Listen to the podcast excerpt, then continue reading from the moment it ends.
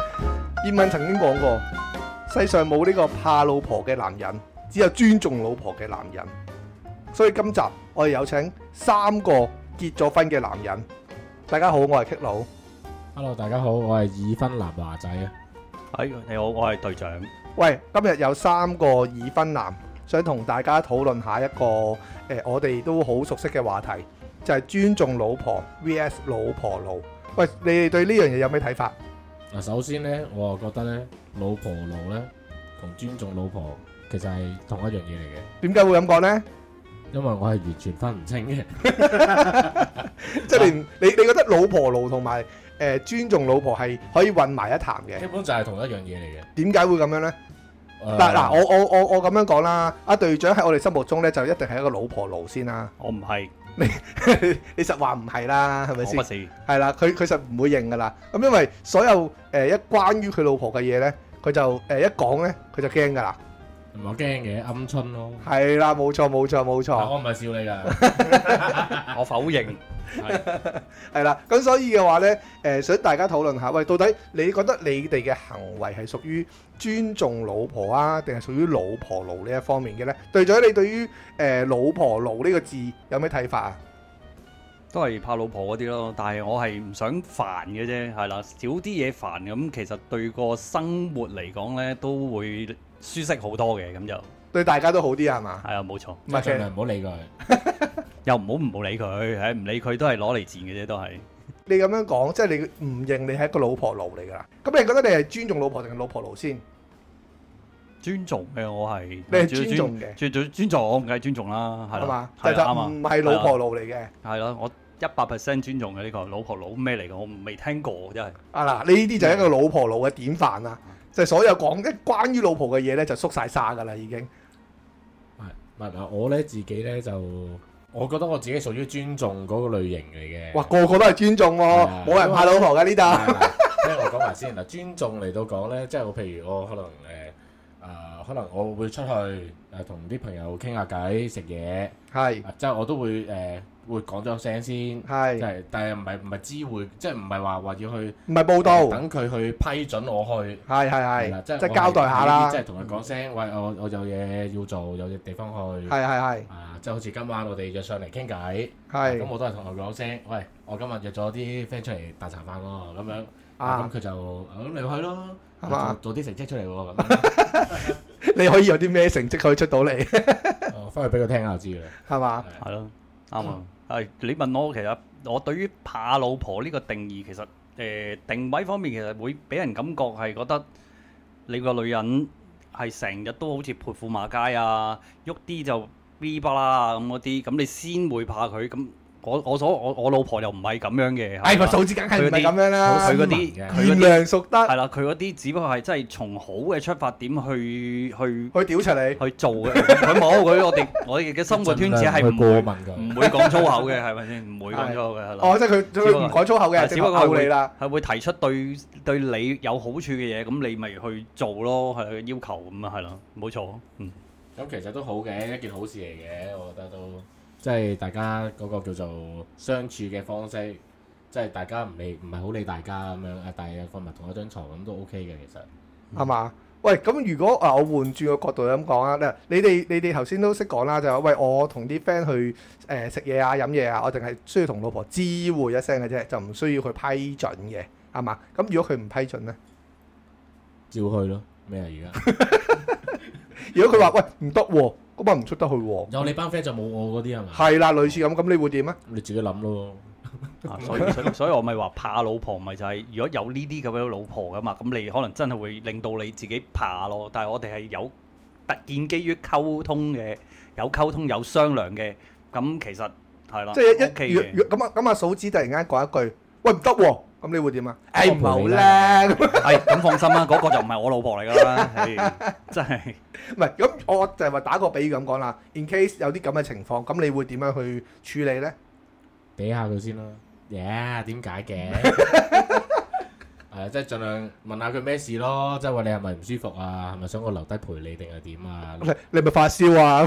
即係你你你你有啲咩事，點解唔俾我去？你都講聲啊，係啊咪先？你唔好話一句你唔准去咁樣，咩叫唔准啊？我屋企冇唔準呢個字噶嘛，係嘛對我嚟講，係係係啦，係咁，隊長你 點啊？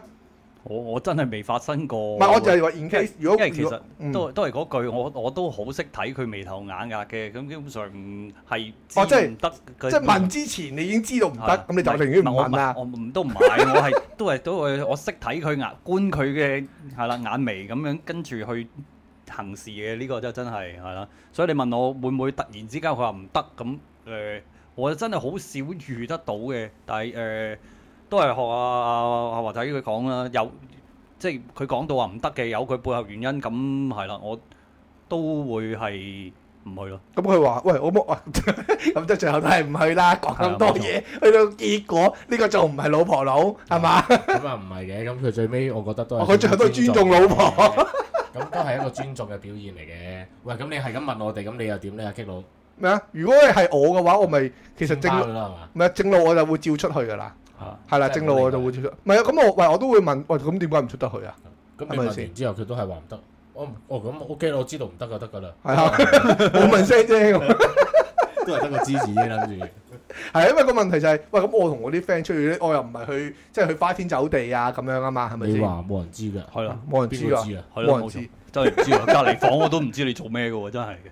但係同一間房啊嘛而家係嘛？喂咁啊好啦，喂如果你哋都係誒、呃都係淨係會講自己係尊重老婆嘅，咁你哋去尊重到嘅程度，你覺得點為之叫做誒誒盡咧？點為之叫做踩到你哋嘅界線咧？踩到我界線，係啊，點樣可以即係做到啲乜嘢係 touch 到你？你覺得喂呢樣嘢唔係誒我可以去叫做誒、呃喂你你唔應該咁講嘅喎，你唔應該咁樣做嘅喎、你你做咗呢一樣嘢，我就覺得我唔需要尊重你咯。咁其實冇呢樣嘢㗎喎，我哋即係老婆永遠都冇冇界線嘅，即係佢做乜嘢都踩唔到你界線係嘛？即係你定係你條底線係非常之即係低大㗎家都嘛？知道，即係大家一齊咗咁多年，其實都都好清楚大家咩人種啦。佢你唔會無你端你係咩人做？即係唔會你南美星人啊嘛走嚟拉興你㗎嘛？嗯你會嘅咩？你老婆會特登走嚟拉興你嘅咩？ 會啊會啊，經常都會㗎，佢習慣嚟咁嘅。佢呢啲攞嚟賤啊！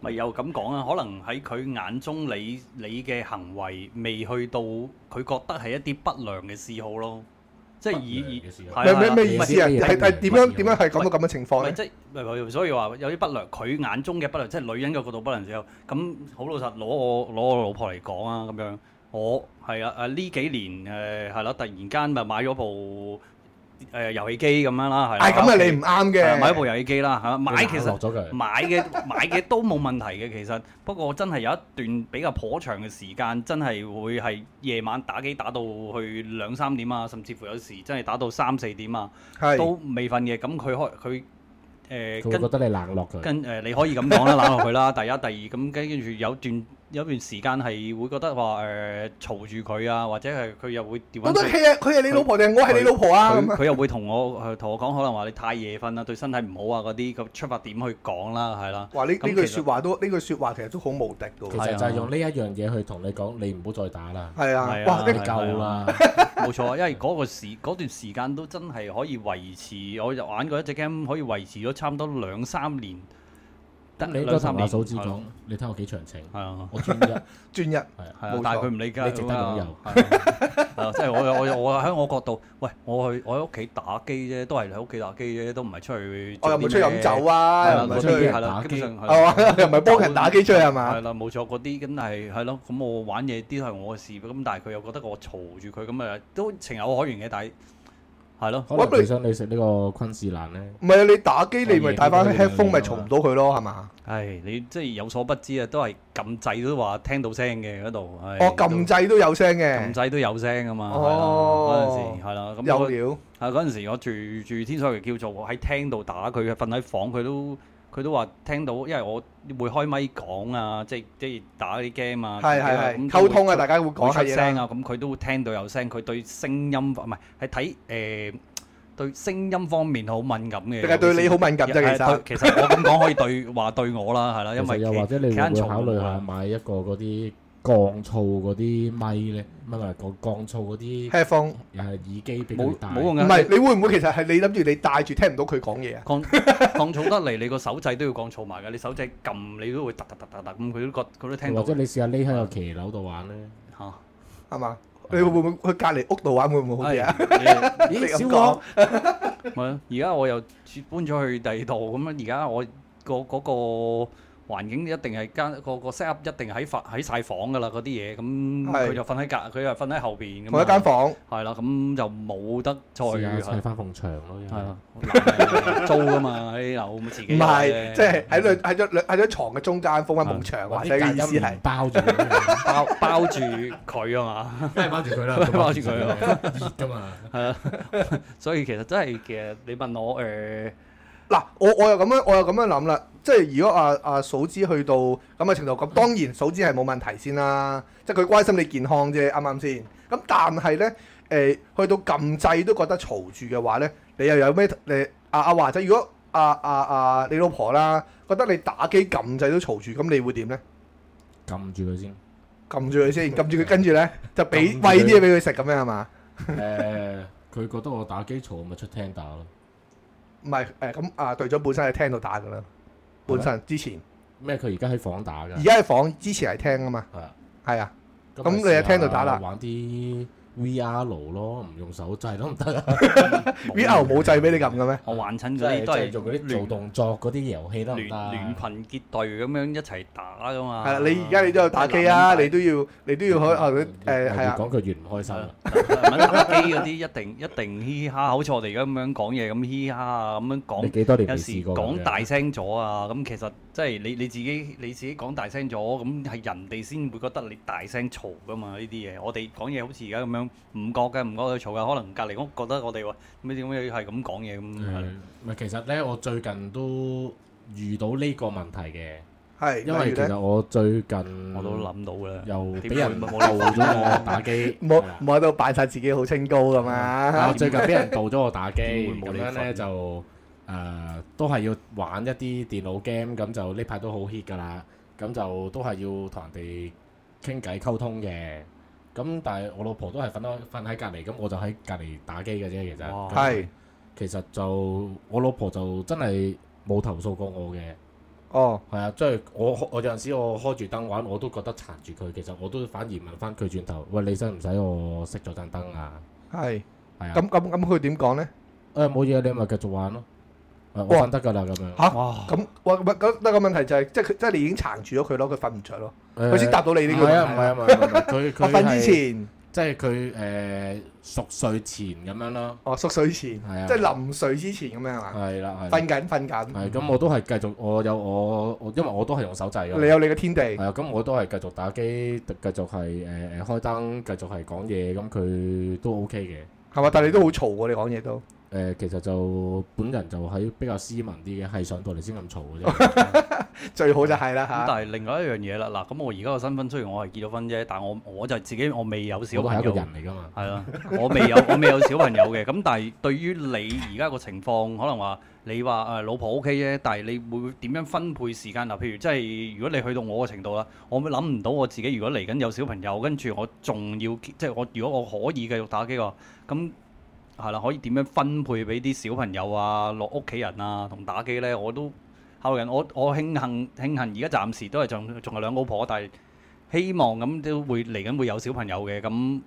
係啦，咁咁可能又會我聽過，我有時我之前有個 game group 嘅，有啲真係為即係啱啱有小朋友之後就出咗世之後就真係冇打放口機啦。放低放低個手掣放低咗個手掣㗎啦，淨係喺個 group 度講兩句啊，行圈即係寒暄兩句啊，寒暄兩句嘅啫。咁睇下你如果你嘅情況又點啊？因為你都小朋友都有翻若若干年紀啦，都已經係啦。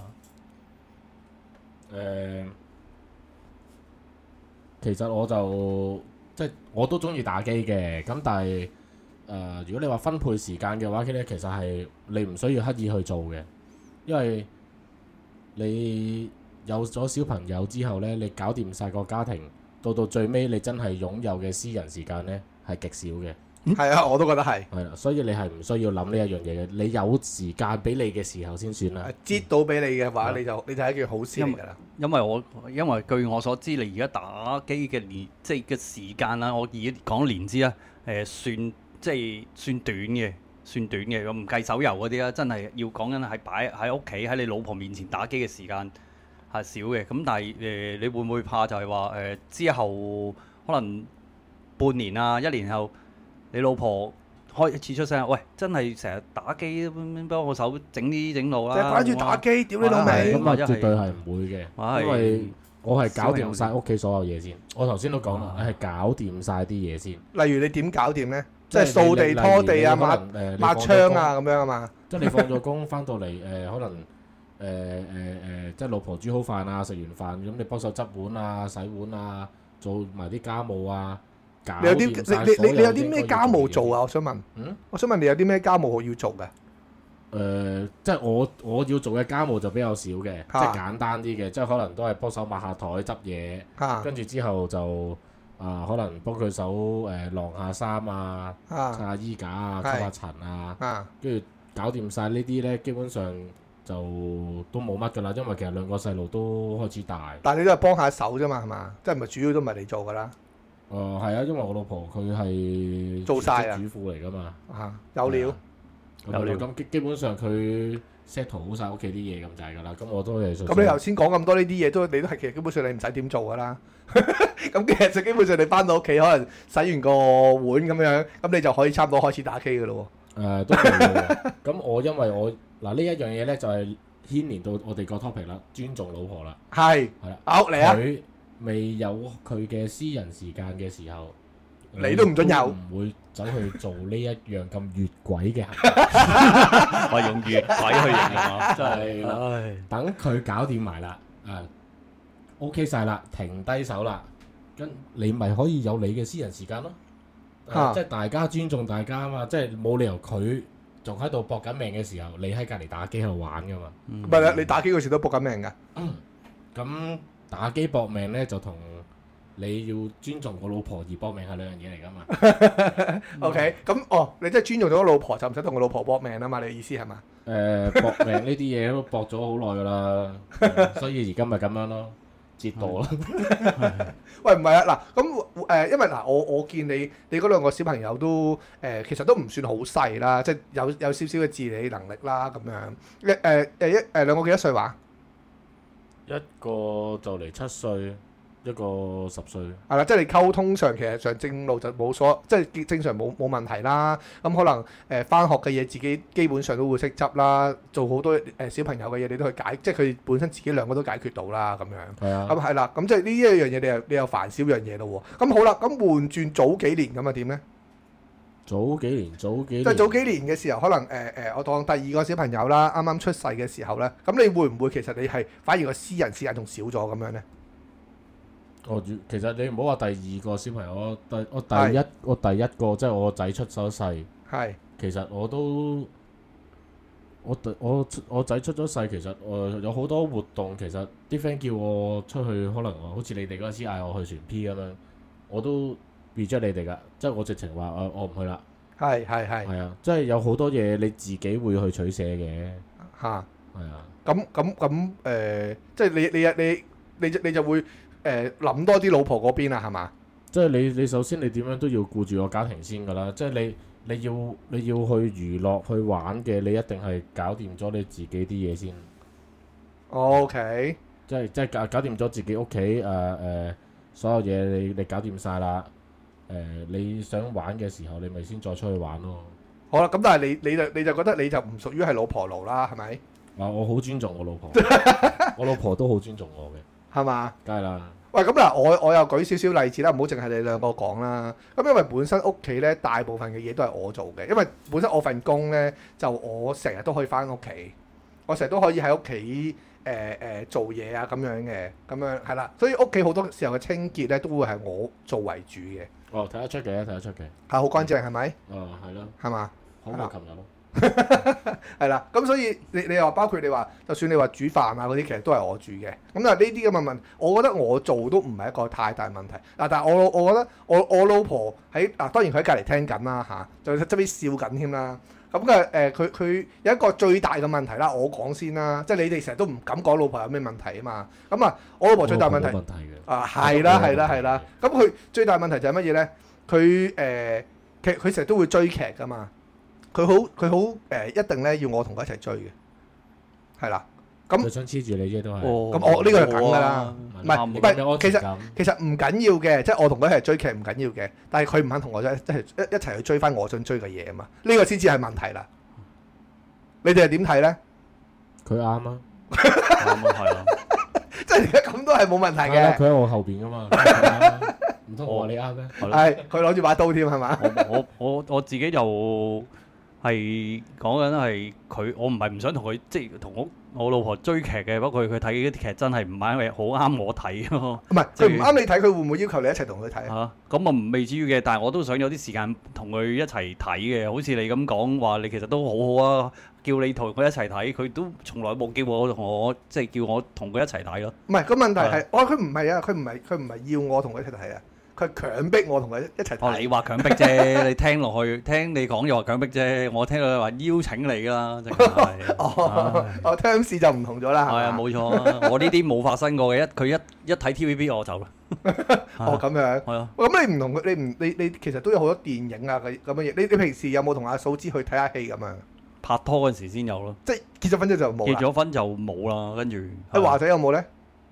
哦，係生咗仔之後就好似冇出去睇一次哦嗯咁咁緊要咩？係啊，因為佢後尾都係同啲細路去睇，佢唔同我去哦睇。唔係反反而咁講，我係睇同佢睇演即係叫咩睇演唱會多睇演唱會睇咯，演即唱係會佢中意多啊睇演唱會嘅本身。阿嫂子誒咪咪跟咪咪佢中意嘅，佢即係我外母中意睇某個係歌星，某某個歌星咁樣，佢都 OK 咁咪一有飛咁咪就買嘅，咁就去睇㗎啦。即係睇演唱會多過睇戲咯，哇哇咁犀利啊！係啊咁都係叫做一齊做嗰啲都娛樂啊嗯誒都嗱、都有我我我啊我又咁想請教下啦，喂，咁誒、呃你哋同阿嫂子啦，兩位嫂子咁樣啦，誒、最多嘅活動係咩？即係你唔好講話誒誒湊小朋友咯，喺屋企咯咁樣，即係唔計呢啲之外，最多嘅活活動你哋會做啲乜嘢咧？單獨兩個定係點咧？唔緊要啊，當咪你你你一家人出去又好啊，你你單獨兩個也好啊，哦，咁我哋最多嘅活動就出街食飯咯，出街食嘢咯，嗯，非常好，即係成街係出去，我當可能好似啊嗱全家，我今日。出去食嘢咯。我今日啦就同我老婆去咗葵港度食嘢啊啦，即係我哋會可能當係拍下拖啊、行下街啊咁樣噶嘛，我好少同我老婆兩個人出街，因為唔可以啊嘛。係啦，因為都係要諗住啲細路。誒咁，我想喂你你，我想問啦，你你有阿阿叔阿阿你老婆有冇誒、呃要求過我？誒、我哋兩個出去啊咁樣啊？係冇嘅，係我要求佢嘅， 哦哦因為，OK，我想黐住佢啊嘛。哦哦，係係係， Sweet 當然啦，當然啦，sweet 啦。咁啊，隊長點？誒阿隊長係點咧？我啊我多佢數好。閒嘅，我多數同佢嘅活動都係同叫做同我外家嘅一家人出去行街食飯咯，因為佢仲有個比較年紀大嘅外婆，咁嗰陣時趁佢仲行得走得嗰陣時，多數都真係會車出車入啊，去同佢去行街啊，去食飯啊咁樣咯。唔係咁，當然呢啲孝順啦，我我我明係啊係嘅。啊咁但係你係啊哋兩個嘅時候咧，兩個嘅時候，其實多數都真係喺屋企啊嗰啲休休息咯，因為其實我同佢翻工嘅時間真係佢又辦公室時間逢禮拜六日放，我又放閒日，所以你問我同到佢嘅時間都係即係兩個人嘅多數都係喺屋企食飯啊嗰啲時間咯，出街就真係都係嗰句會賴埋個佢外家我外家嗰邊一家人出去咯，係啊。 OK，咁但喂，咁但係誒呢個就唔誒同即係同阿嫂子嘅屋企人出去就唔關誒、呃尊唔尊重老婆啊老唔老婆奴呢一樣嘢事啦。咁你哋喺生活嘅細節上面咧，有仲有覺得你哋覺得係仲有邊方面係覺得你哋去堪稱為誒誒好尊重老婆嘅？嗱嗱，反而咧，你啱啱講呢樣嘢咧，我講想講少少，誒、即係例如我老婆叫我做啲喺屋企或者係關於要要要可能要做啲任何嘅嘢啦，即係我老婆要求嘅嘢，係誒咁我都一定會去誒去，即係一定會一去定要做到啊做晒嘅，係做啦晒俾佢睇係嘛？？一100分做到佢要要求嘅嘢咯。即係譬如你話呃誒誒誒屋企要要買啲乜嘢乜嘢啊，要去邊度邊度邊度咁樣。咁我全部都會聽佢嘅要求去做咯。即係我反而呢一樣嘢誒、呃都有少少，因為我我唔會去去再 Challenge 佢諗啊。係即係我唔會再去諗啊呢樣嘢好唔好做，或者係誒、呃做完會點啊。總之佢同我講，我又咁我就去做。即係你一個典型嘅男主外女主內啦，係嘛？誒係咯，係咯，係咯。即係我反而我覺得佢喺呢一樣好似要求我去做嘅嘢嘅時候呢，我就完全係聽明呢一樣嘢咧。反而呢一樣嘢好似有少少老婆路嘅，我覺得係嘛？係啦，終於有少少醒覺啦，係嘛係？啦，喺呢一方面啊係嘛係唔得我其他我我我又我又咁樣幫你去誒、呃兜一句啦，就係、我覺得誒佢、叫我去做，我反而唔使諗，亦都係一件好事，即係你唔需要考慮咁多嘢啊，哦都係嘅，都係嘅。係嘛？我諗隊長你阿阿阿嫂子有冇成日要誒、呃要求你去做啲乜做啲乜嘅咧？冇，其實冇乜特別嘅，都其實類似阿華仔咁樣，係啦，買下嘢啊嗰樣咯。但係其實個都講個背景係有少少唔同嘅，因為始終啊阿華仔嗰個老婆係叫做一個家庭主婦，我老婆其實都仲係出嚟做緊嘢，咁啊咁職係業啦女。性嚟嘅，係啊一個職業嘅女性，咁佢對事業方面嗰個心方面，其實都仲係好強烈嘅。咁所以其實你問我，佢要求我幫佢做嘅嘢，其實誒、呃都其實好瑣碎嘅，買下嘢啊，誒嗰啲整下嘢啊，嗰啲其實我能力範圍做得到嘅，都 OK 嘅。唔係因為嗱，因為咁講嘅，因為阿 Kick 嫂就好興咧，就同我講就話喂，幫我攞啲咩嚟？喂，幫我攞啲咩嚟？ 佢就好興咁樣做嘅。咁佢哋有冇咁樣誒誒咁呃誒咁樣叫你哋做呢樣做嗰樣咧？哦，誒、我我又就唔會嘅。我我唔會嘅，因為我屋企有工人。哦，哇哇，真係一個非常好嘅家庭啊梗係啦嚇，工人做晒我我誒係咯，我都會嘅，係啦。係我嘛？我係屋企嘅工人。哦，你就係屋企嘅工人。梗係誒啦，嗯喂，大家握個手先，我都係屋企嘅工人。喂，掂啊？係啦，喂，咁誒，如果你話誒喺淨係講翻喺誒平時相處咁樣啦，你哋又有冇話誒誒同老婆多最多拗撬嘅係邊方面啊？即係你你總會有一樣嘢係有爭論噶嘛？喂，誒，我想咁樣，你想咁樣，咁咁呢啲情況之下，咁你哋會點樣咧？誒你會冇你呃冇當然呢你冇用佢啲拗落去啊？誒會拗下嘅，呃係誒會拗拗拗下咯，拗完都係都係你要死狗噶啦， 係啊，即係你拗完又點樣咧？係咪啊？贏咗場交，輸咗個家，值 得咩？啊我只可以講係認同咯，係啦，拗完之後只可以認同咯。喂，唔係啊我好興係咧，要成日同佢拗到底啊！你即係盲咧塞，啊嘛，唔係即係個 即係個問題，你唔你唔你唔覺得喂我我誒我嘅意見我都要講出嚟先得噶嘛？咁樣噶嘛？咪咯，你有講噶，你咪拗咯，啊係咁你啊，拗你你你你而家係講咗個過程啫嘛，個係結果係點咧？最尾你咪又係 跪低，一樣嘢啫嘛明知跪低嘅，咁係咯，喂，咁起碼我都表達咗自己嘅想講嘅嘢啊嘛。啱啊，係正嘛常啦。咁我都係噶，我都係有拗噶，係啊，我咪一樣係咁樣拗咯，拗完之後到到最尾咪又係跪低咯。係係啊，咁係咁噶啦，係啊，值得咩？我話梗係值得啦，起碼我我表現咗自己先啊嘛，即係唔會你表現咗又點啊？到到最尾喺張床度，佢唔理你，啊另你一面，你又唔抵得喎。喂，屌乜 嘢啊？多人你啊？屌咪又係你做咪又係死唔狗。係咁咁，我我我嘅我嘅感覺就會係誒誒最少我要做得一樣嘢就係咩咧？我要表達到我自己先，即係唔係誒？當然未必係一個誒誒、呃我會覺得好圓滿嘅結局啦。咁但係我好執着在一樣嘢就係咩咧？我一定要表達咗我自己，即係我唔呢樣嘢我唔中意啦，我一定覺得我我唔中意。咁好啦，可能到最後 f i 都係要咁做嘅，咁都係做得翻一樣我唔中意嘅嘢，但係起碼我表達咗俾你聽我唔中意，嗯我要俾佢知道呢一樣嘢嘛。明白即係即係死拗啦，做即係啦。呃我我唔理你啊。總之我係要同你拗噶啦。你講乜嘢唔係乜嘢唔咯？我係唔係唔係係，我係要同你，哦我唔係為拗而拗嘛，我係唔中意嗰樣嘢，我就一定拗到底 咯。哦，咁啊真係自我放飛啦，係嘛？唔唔點樣叫自我放棄兩樣嘢嚟㗎？我我哋咁樣話都唔係自我放飛。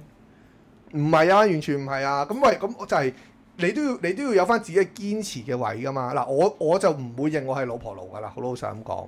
點解我會話我唔係老婆奴嘅話，就係、起碼我係每一樣嘢呢啲嘅時候，我都一定係要要執到佢最後。咁當然啦，你話佢到最後係咪要氹翻老婆咧，就另外一回事啦，係咪先？即係你話咁冇理由誒誒誒去到誒、呃大家喂誒誒、呃呃可能冷戰。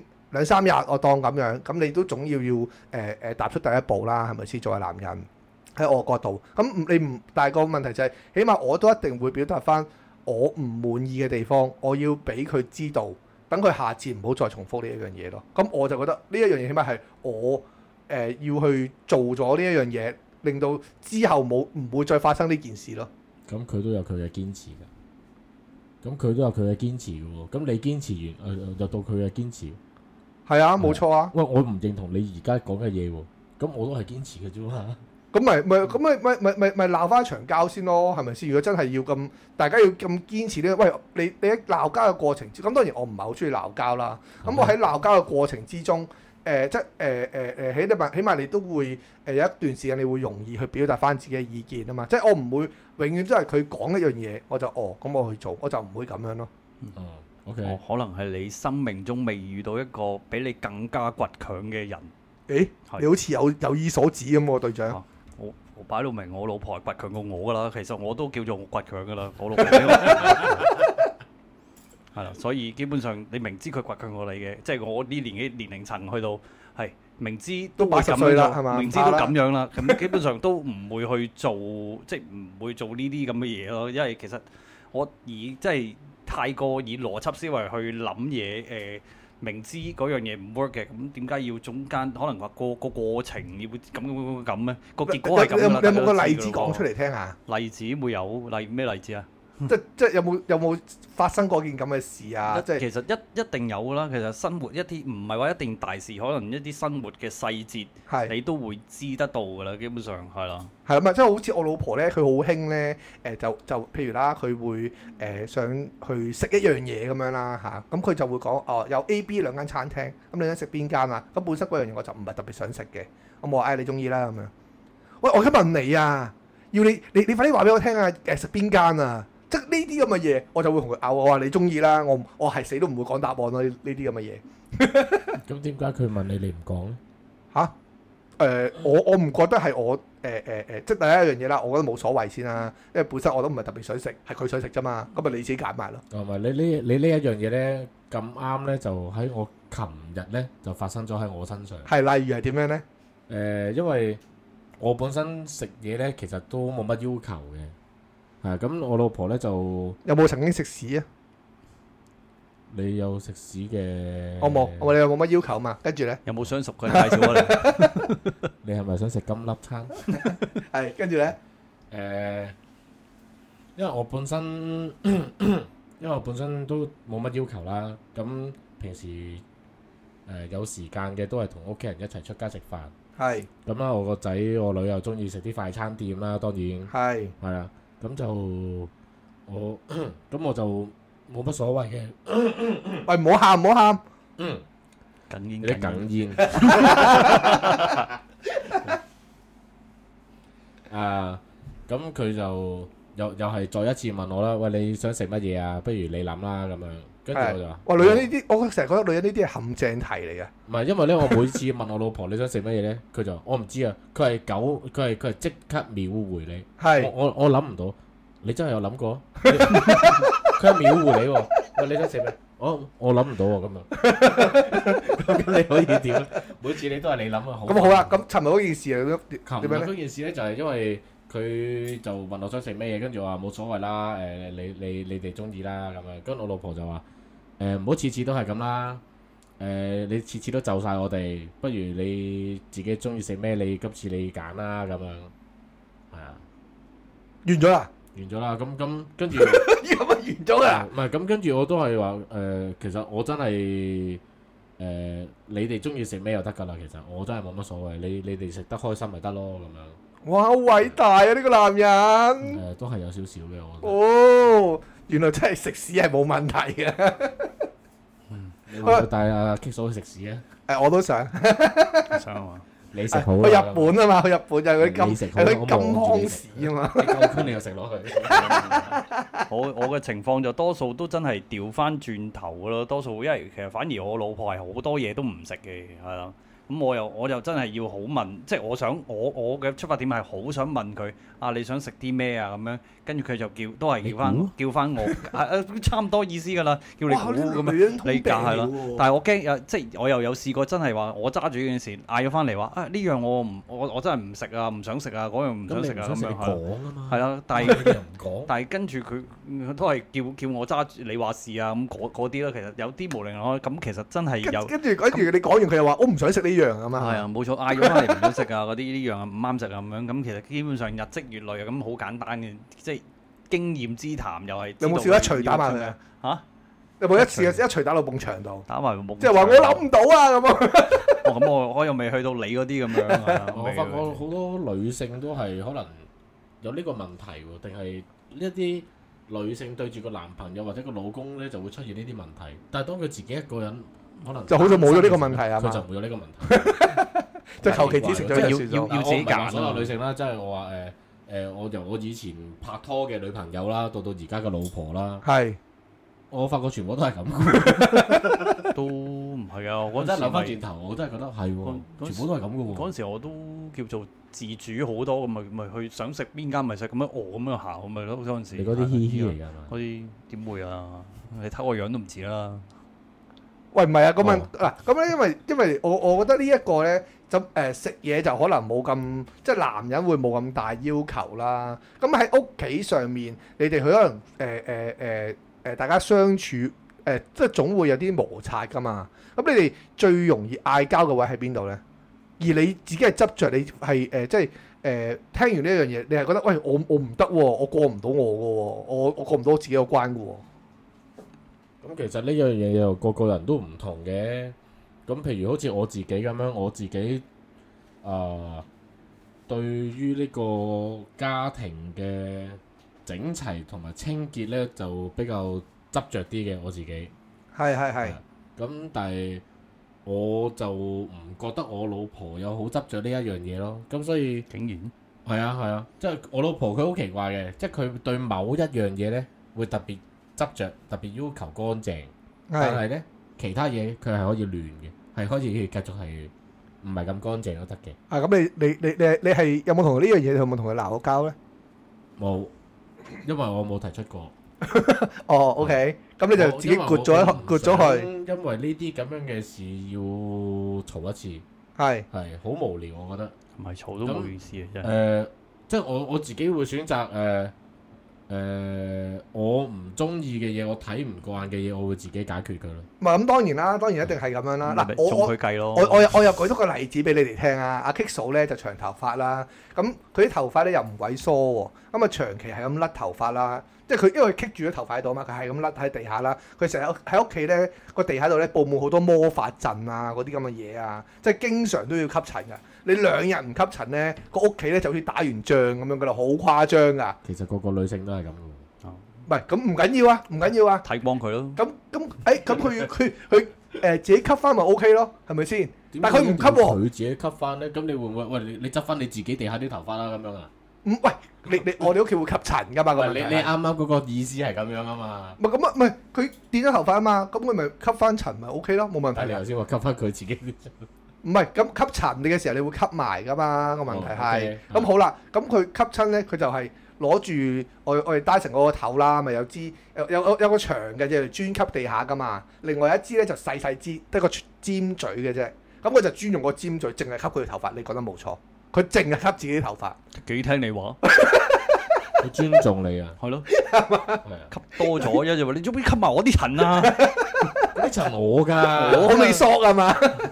你睇唔睇到有名寫住 㗎？佢佢就係會咁樣做，咁我就會成日問佢：我話喂，你吸塵就吸好啲啦，你乜用呢個嘴吸吸唔乾淨噶嘛，係咪先？又係你叫我吸翻啲頭髮，咁咪我吸咯。 就淨係吸翻啲頭髮啊係嘛？你啲佈局錯晒啦。咁咁咁應該點講咧？你應該買部嗰啲自己自己自動吸塵嗰啲吸塵機唔翻使嚟。咁煩啦，你嗱，呢你一個你又係我一個爭拗點啦，又係一個爭拗我點啊啦今。晚就幫你攞走個尖嘴佢，呢個就係我哋一其中一個另外一個爭拗點啦。我哋當時咧去買吸塵機嘅時候咧，咁我已經喺度講話，喂，不如買嗰啲誒自動吸塵機啦，咁啊可以誒、即係 set 定個時間，每日可能吸兩次咁樣，就大家唔使煩啊嘛。咁我話唔得，我一定要買個 Dyson 嗰啲誒誒咁樣揸住喺度吸先至好嘅。咁我就話，喂，你買唔緊要啊，你買完記得用喎、咁咪買兩部咯。啊唔係佢又唔肯，佢又唔肯買啊！嗱呢你有啲你呢嘅啲時候我就會同佢有爭堅持啊拗，嘛係拗啊拗咗㗎啦，拗完之後咧佢就決定唔買，因為佢揸住啲錢啊嘛，係咪？ 咁我又冇辦法啦，咁啊最後誒、呃就冇買到嗰部嘢啦。咁變相咧，咁誒誒唔係變相啊，即係誒、呃去到我我自己嘅心諗一樣嘢就係、呃佢就肯定唔會之後唔會吸㗎啦。咁啊，最後咧都係如我所願啦，佢都係真係唔會吸嘅，係啦。咁啊，變咗最後都係我吸咯，即係等等於好似你頭先咁講，就係話，喂，誒、呃你睇唔過眼嘅嘢，你就自己會走去做㗎嘛，係啊，自己做咗佢咪算咯。係嘛唔？通你又同佢嘈啊？但係你你不停有呢啲嘢發生嘅時候，咁你就咪 黑面咯翻到嚟黑面咯，每次見到佢就黑面。係嘛？每次見到佢地下咁鬼污糟，淨係得佢其他人嘅頭髮，你就黑面。點解淨係得其他人頭髮？靚聲，嗯，係嘛？你即係你會咁樣做，黑面梗係啦，即係黑面我無聲抗議咯，做咩啫？而家我又唔係同你嘈啊，我黑面啫嘛，又唔係話黑面都唔俾噶嘛，但係你天生都黑面㗎嘛。係啊唔出聲就唔黑面噶啦。係咯，真係好。唔係，即係所以我就係覺得喺呢啲情況之下咧，誒、就係、會有呢啲咁嘅拗撬咯，有呢啲拗撬，咁你咪通常阿華仔你會就係誒誒誒自選己擇死人係啦，選擇死忍啦，係唔啊出聲啦，誒、黑面又好啦，咁隊長你會點做啊？打死佢咯。都話我有工人咯，咪叫個工人做咪得咯，係咯。哦，即係所以你哋兩個就淨係純粹翻工揾錢，咁就都翻到屋企就食飯瞓覺。係啊，打差唔機都差唔差唔多咁嘅情況㗎啦，係啊，喂，咁好啊！我又想問下你哋咧，如果誒、呃喂，即係阿誒阿華嫂啦，同埋阿嫂子啦，你兩位誒佢哋發脾氣嘅時候會係點樣嘅咧？我想問 下，個個女人發脾氣都係咁上下噶啦。係咩？會係點樣咧？誒、發脾氣啊！發脾氣，你睇下佢佢點嘅啫喎。即係我老婆佢又哇！呢誒、句廢話嚟嘅喎，我老我老婆佢係唔發脾氣嘅天使嚟 嘅，都係你結婚嘅時候真係唔屙屎啊嗰啲係咪發脾氣嘅。結咗婚生咗仔之後咧，就就發脾氣啦。 O 係 K 啊，現形啦嘛，開始哦係嘛？係啊，我都哎有毛有翼識飛啦，啦，係我嘛？都已經係佢嘅人啦嘛。誒、 我老婆發脾氣又都幾搞笑嘅，佢誒、發脾氣佢佢唔聽人講嘢咯，即係係都係放飛嗰啲嚟噶啦。放飛自係我，啊係啊，放飛啊，跟住黑面啊，就冷暴力咯，即係而家嗰啲叫做係啊係係啊咁樣咯，跟住你咪咪咪等佢嬲咯，咪咪嬲，等佢等佢嬲翻個零兩個鐘，跟住之後誒開始開始時間可以沖淡一切係嘛？係啊，梗係啦，都係用時間嚟證明㗎啦呢啲嘢。係啊，咁啊，咁啊，等佢冷靜翻啦，咁我又冷靜翻啦。啊最緊要我自己都冷靜翻先啊嘛。啊咁咁啊，嫂子又點咧？男誒男人冷靜嘅時期應該好快喎，女人嗰啲就比較耐啲，不過可能唔知啦，要等埋先啦。每個唔同啊係啊嘛，每個唔同啦，我啲其實都好有畫面嘅，即係好似你睇功夫個斧頭幫出場嗰、個嗰架黑雲嗰嗰隻 飛嗰隻出嚟咁啊嗰隻效果你就係嗰只㗎，係 好好易睇得到嘅啫，都係係啊非常容易。即係好似啱啱華仔嗰隻黑面就飛晒出嚟咁樣係嘛？係啊，冇錯，係啊一支穿雲箭咁樣即即刻出嚟咁樣，唉，係啦，哇，好好啊，好好隱晦啊 咁你老婆咧？啊啊啊啊啊 Kick ！Kick 嫂嫂咧？ ！K 嫂，K 嫂長期發脾氣喎， 好難講佢係點為之叫做有發脾 Ờ, Keep Ờ. 得氣。到啊需要用 Keep 得到靜啦心呢樣嘢喎。係啦係。啊，係啊，即係其實佢佢好佢好得意喎，佢咧成日咧都即係誒好小事咧就會發脾氣㗎啦。就譬如打個比咁講啦，我試過有一次誒咁佢好興咧成成個人攤咗張 sofa 度㗎嘛，即係成隻誒成隻海獅咁樣啊，攤咗張 sofa 度㗎嘛。我都中意嘅。係啱。咁佢攤完喺度嘅時候咧，誒咁佢因為阻住我坐啊嘛，我就會叫佢喂行開啊咁樣。咁佢通常就會唔理我。咁我就正常啊係咁，我會點做啊？踢開佢咯。我唔我照坐落去咯，哇誒真係好正路啦，係咪先？咁我照坐落去啦。咁但係咧，兩隻當海獅搭埋咯，你阿媽。啊啊啊 k i k o k i k o 仲好健全喎，真係冇事啦。係咪就係我輕啊嘛？因為係啦，咁因為佢咁我咪我話我照坐落佢只腳度咁樣啦，嗰、個位啦。咁誒、呃但係當我咧照攤喺度嘅時候咧，咁啊佢又一樣會叫我喂行開啊，縮開只腳啦嗰啲咁嘅嘢。咁我跟住佢咪就照錯落嚟啦。哎誒咁我就照學佢啦，我咪唔理佢咯，係咪先唔縮咯咁樣？跟住點知咧，佢嗌多兩句咧，自己發脾氣咯嗯喎，即係發脾氣咯喎，誒叫咗咁多聲都唔誒、叫咗你咁多聲啊，誒、都唔縮開啊，誒、你食屎啊你咁啊，自己走咗去喎。我你明唔明啊？即係佢 O 咗吓，點解你又咁做又得，我做咁樣做又唔得嘅？點解可以？呢呢啲係應該係中美關係咁樣嘅 咯。係嘛？因 為好惡劣啊嘛梗。係啦，我我封你又得，人哋封你又唔得係啊，喎。即係呢啲長期都係有呢啲事情發生，所以你問我佢發脾氣係點？誒、好難去去誒、一即係一言道破呢一件事啊！即係你估佢唔到我啊㗎覺。得應該係一言難盡多啲啦。應該啊，都係啦，都係啦，係啦，係啦，即係所以你明誒誒誒，佢佢做呢啲咁嘅嘢啦。喂，咁好啦，換轉啦，發完脾氣啦，咁你哋會點做啊？即係氹翻佢啦，係嘛？係啊，即係你你你會用咩誒、方法去氹佢啊？我老婆定係你諗好簡住單唔理佢啊？咁我樣老啊婆非常之簡單，用係呢個食物嚟氹佢，咁就得㗎啦。用食物嚟氹係啊佢，例如咧，誒，而家咧就深夜一點鐘鬧完交，嗯，跟住咧深夜啊，深夜仲簡單啦。係。為咗表示你嘅誠意，即刻揸架車出去啡粉買啲雪糕翻嚟氹佢咯。哦，即係你屋企冇雪糕嘅。誒，屋企唔會長期有雪糕噶嘛，會食噶嘛。哦你擺嘅咩？你嗰啲雪糕，我你我唔食我嘅咩？我我唔食啊。咁你都好啊，有個食物嘅誘因，你知我老婆乜都唔食噶啦，我俾俾俾咩佢嘅真係，唉，你試下俾你噶啦。係啦，俾你個肉體佢咯。 唉，話啊有又首有歌咩咩？嘅真係，誒嗰首咩歌？咩全部都給你嗰首咧，吳克群嗰首咧。哇，對咗要喊啦。因為因為因為好好難氹嘅，其實都真係係咯，即係講又唔係咁樣，唯有真係冷靜過後啦。我即係長多數都真係冷靜過後就冇嘢咯，係咯嗯，係咪？因為喺佢面前裝支香咯，一係係啊我嗱，我而家俾一支香時 間你啊，裝喺佢面前仲 要係三扣三個頭係嘛？電一電走，我記得。係真係搞唔掂呢個。喂，唔係，因為咧，誒我我啊啊，我去氹 kick 數嘅時候咧，每次都係咧，誒誒，因為佢發脾氣咧，佢就佢就點樣咧，就係覆誒就係唔出聲啦，自己喺度咧，好似係因為最好笑就係乜嘢咧？咁佢佢佢覺得佢好似喺度誒唔理我咁樣啊，但就換住好似就係冇人理佢咁樣咯， 即係佢自己就喺度走嚟走去啊，喺度攞呢樣攞嗰樣啊，誒誒喺度 check check 咁轉扮門啊，係啦係啦，啊我冇冇扮門嘅冇扮門嘅，就 check check 咁轉啊，就唔出聲啊，喺你喺你身邊行嚟行去咁樣咯，即係佢好興做呢啲咁嘅嘢嘅。即係佢想你氹翻佢啦，梗係啦係啦係啦，就就就要就要我去氹翻佢咁樣啦，即係佢係要做埋啲咁嘅嘢小動作，啲女人就係咁樣噶啦，我咁發你覺。行，你咁你一係試下帶佢去，佢嬲緊嘅時候，你帶佢去而家家私同佢講話，呢張咧單人嘅，特登買俾你㗎啦。咁唔係啲梳化去，唔係買啲梳化俾佢，就去就去氹翻佢噶嘛，係咪先？先行出第一步先啦。係嘛？係啊 喂，咁好啊！喂，頭先咪前都有講啦。喂，隊長好似呃誒阿阿誒啊而家嗰個相處嘅時候，你哋你哋同阿嫂子會唔會係難難啲去夾個時間啊？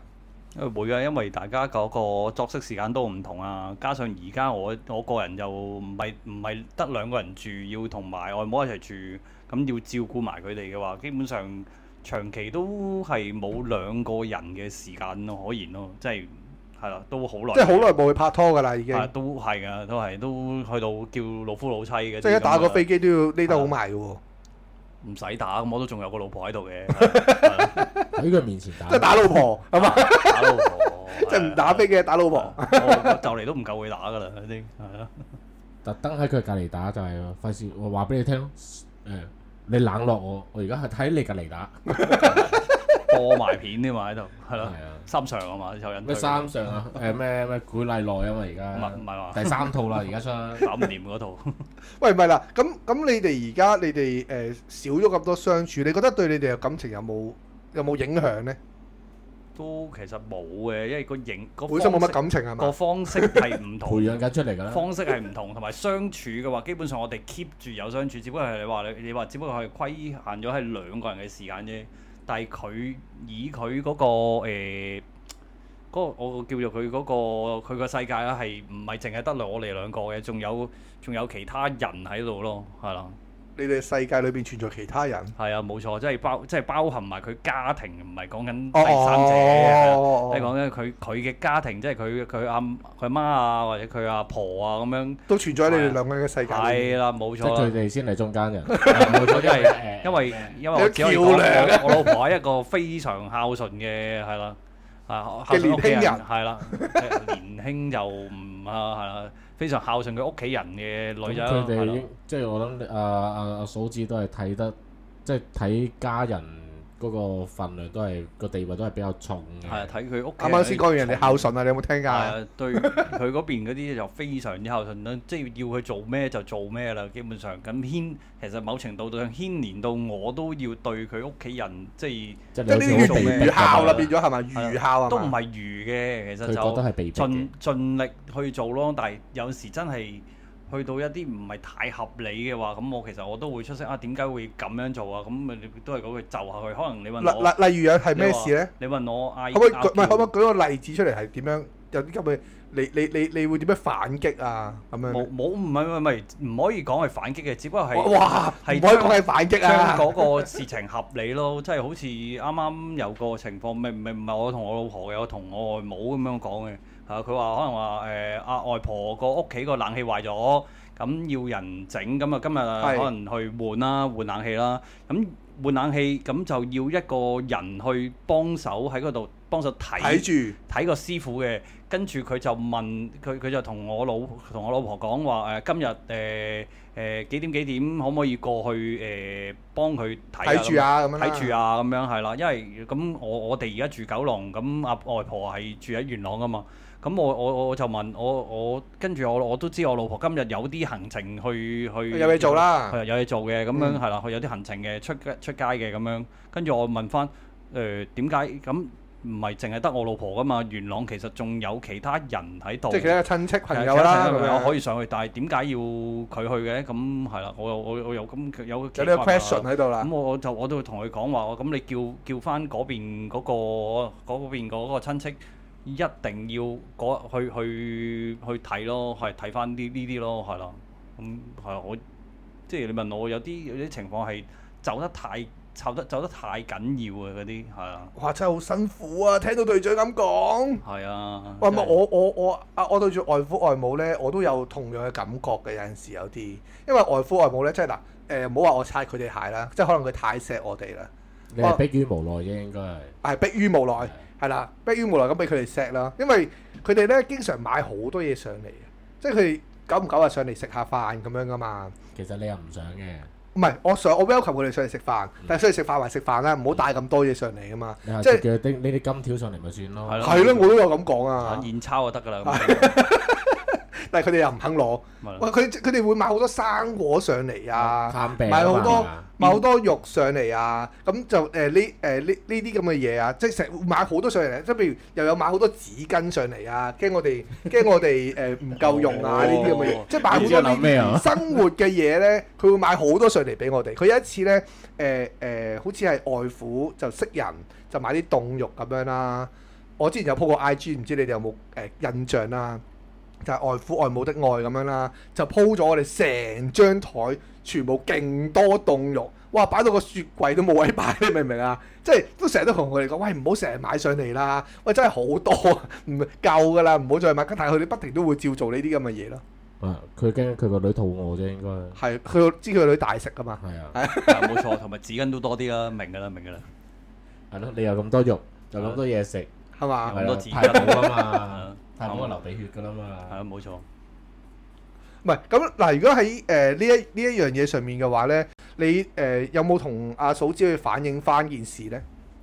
反映翻件事，我直頭同佢即係直情同阿外母講。直情講，直情講話講寫紙仔咗，咯唔真使係唔使唔使叫唔使同我老婆講啦。呢、個我真係同佢爭取噶啦，基本上係啦，唔會唔會使唔使同佢講噶啦。不過當然誒、呃某程度上有啲有啲情況，可能佢即係如果唔係今日有約嘅，可能佢會親自過去都唔頂嘅，係啦。